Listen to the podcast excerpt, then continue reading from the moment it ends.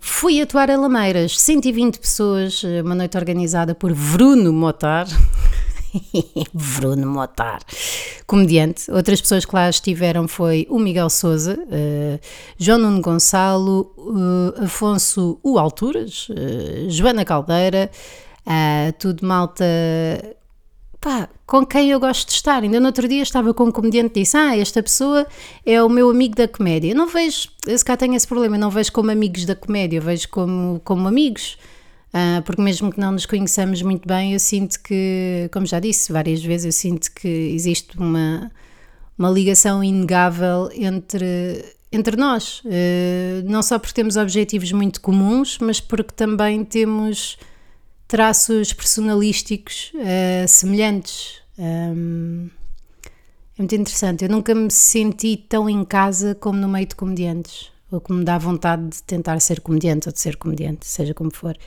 Fui atuar, correu muito bem, foi uma noite muito fixe. Obrigada pelo convite. Obrigada, Lameiras! Obrigada, Sociedade Filarmónica de Lameiras, foi muito fixe.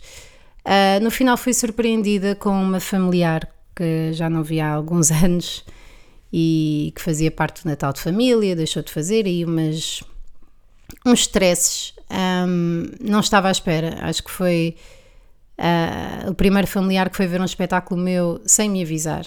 Um, podia ter corrido muito mal.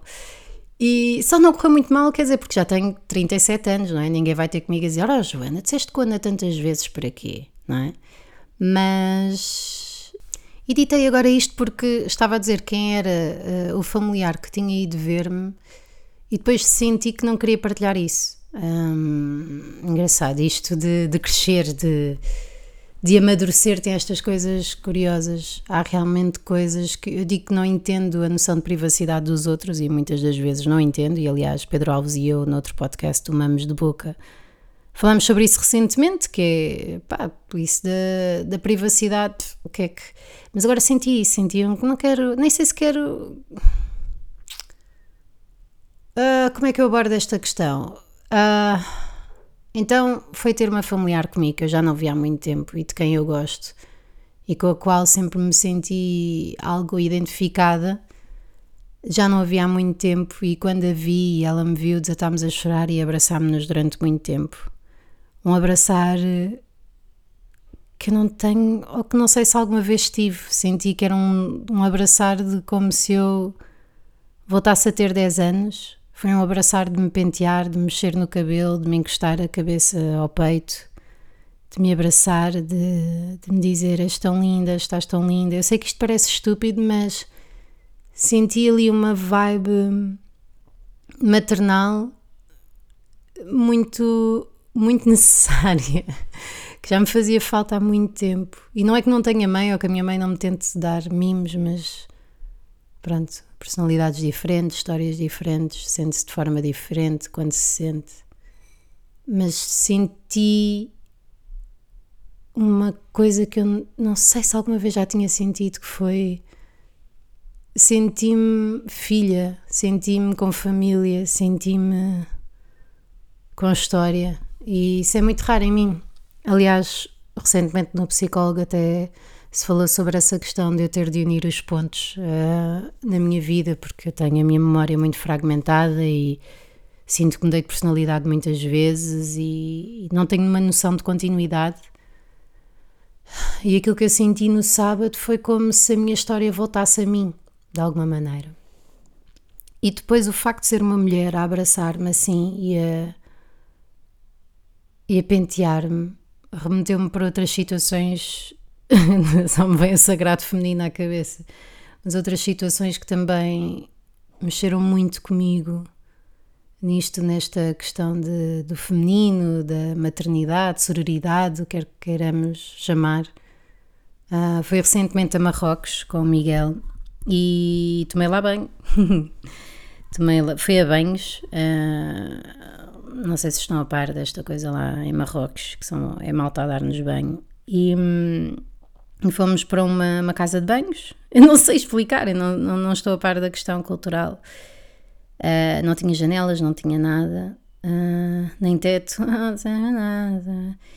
e hum, estava totalmente nua de cuecas, não sei, e houve uma senhora que, que me deitou água para cima, morna, vá, depois começou a esfregar-me com algas, com, com produtos fixes, cheirar bem, e o facto de ser uma mulher a esfregar-me o corpo, a cuidar de mim, a lavar-me, ainda que a senhora estivesse a trabalhar, não é?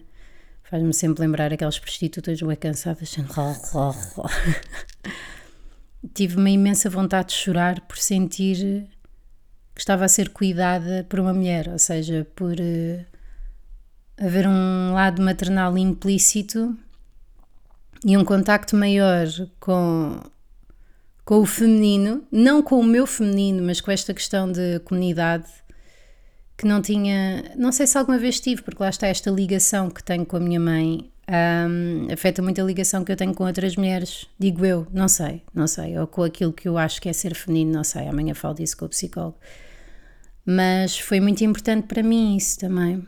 Houve outra altura também, quando namorei com uma rapariga, também houve assim uns momentos de caraças, o feminino é isto, estar em contacto não sei, fazer as pazes. Eh, existe aquela questão da ferida materna, que é uma das coisas que, que não é que não está cientificamente diagnosticado, mas que é algo que pode passar entre gerações, eh, que é hum, nós nós ficarmos ofendidas e magoadas com as nossas mães e portanto transmitirmos isso às nossas filhas de que as outras mulheres isto e as outras mulheres aquilo o que também se diz que é mito, mas pronto, existe, existe justificação para tudo.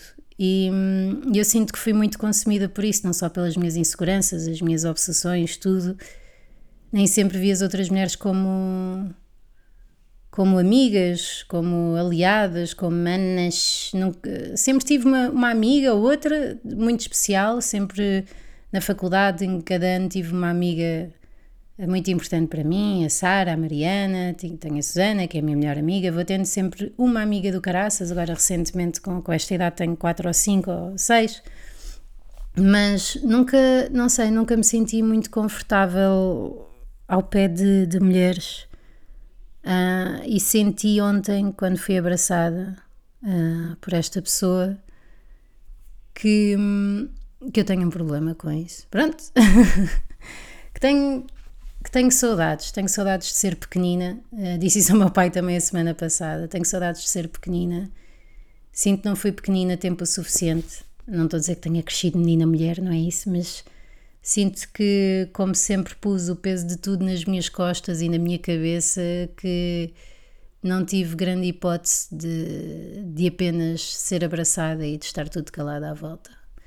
Ei, Joana, será que estás numa fase depressiva? Claramente que estou, claramente que estou. Para quem não sabe, fui diagnosticada supostamente, alegadamente, de, de bipolar e mesmo que não tenha fases depressivas e maníacas, convence-me que tenho. E claramente convenci-me recentemente estou numa fase mais depressiva um, durmo mais, a minha cabeça é mais merdosa, tenho, presto mais atenção, atenção a coisas que me incomodam e não sei geri-las internamente, verbalizo mais, o que não é necessariamente mau, mas cansa-me muito. Tenho mais binge eating, uh, tenho menos. desmarco coisas para dormir, não tenho vontade de estar com pessoas, ainda menos, tenho ainda menos vontade, não consigo ser tão carinhosa, perco a paciência muito mais rápido Portanto, isto não é depressão, atenção. Depressão, estar triste, não são a mesma coisa, mas é uma fase depressiva. Pronto, há de passar, amigos, há de passar. Uh, espero que tenham uma ótima semana. Acho que este é um bom mood para começar a semana. Uh, este podcast é isto: serve para vos animar. É um podcast de uma humorista que serve para vos deixar então loucos, loucos pela vida, com vontade de andar em frente. Amanhã mais, está bem? Ser genuína é isto, amigos. É, levam com isto.